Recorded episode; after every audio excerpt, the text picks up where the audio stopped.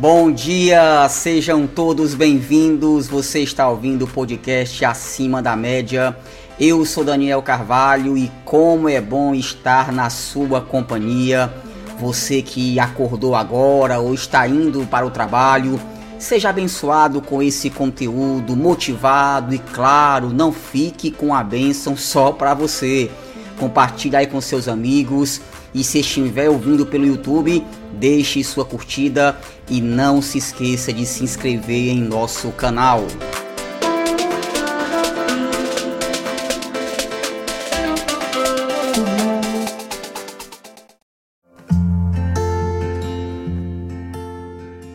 Há alguns anos, um menino decidiu ir nadar num lago atrás de sua casa. Na pressa de mergulhar na água fresca, ele foi correndo abandonando os sapatos, as meias e a camisa. Porém, ao cair na água, ele não percebeu que um jacaré estava deixando a margem do lago e indo em sua direção. Sua mãe, em casa, olhava pela janela enquanto os dois estavam cada vez mais perto um do outro. Apavorada, a mulher correu para o lago, gritando para o filho mais alto que conseguia: Filho, filho, filho, cuidado, volte! Sai da água, rápido! Ao ouvir a voz da mãe, o menino se assustou e começou a nadar na direção dela. Mas já era tarde. Assim que o menino chegou perto da mãe, o jacaré também o alcançou. A mãe agarrou o filho pelos braços enquanto o jacaré o abocanhou pelos pés. O animal era muito mais forte do que a mulher, mas o amor pelo filho lhe dava forças para não o deixar ser levado por aquele bicho perigoso. O desespero de mãe e filho parecia não ter fim. Até que um fazendeiro que passava por perto ouviu os gritos, pegou uma arma e matou o jacaré. Após semanas no hospital, como um milagre, o pequeno menino sobreviveu.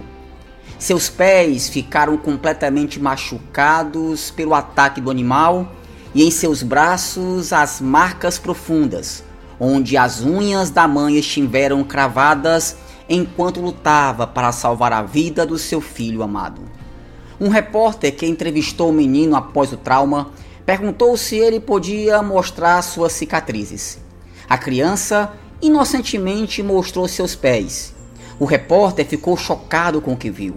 Porém, o menino falou orgulhoso: Mas olhem meus braços. Eu tenho também grandes cicatrizes nos meus braços porque minha mãe não deixou o jacaré me levar.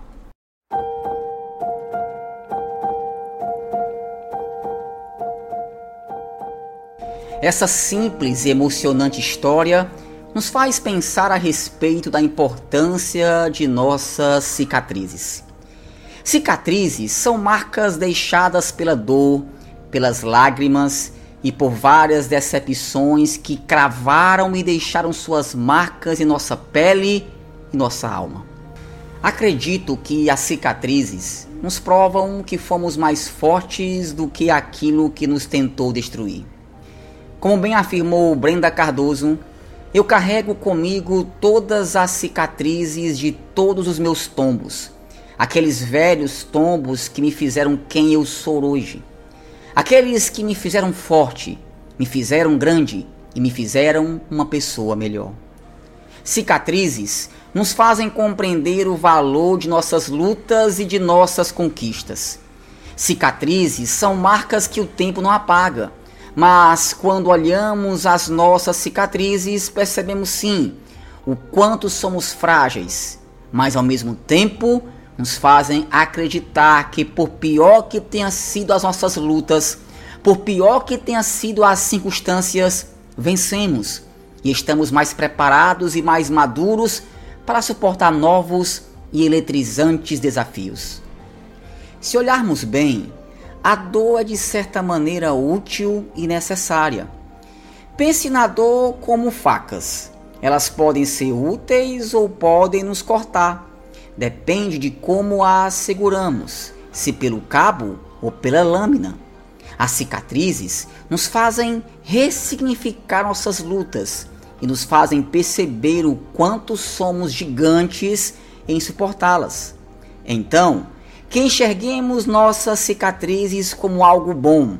E acredite, uma cicatriz não se forma no morto. Uma cicatriz significa eu sobrevivi.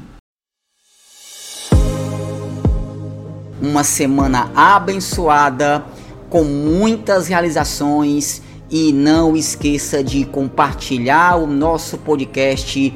Que Deus possa te abençoar e até a próxima segunda-feira. Valeu, gente!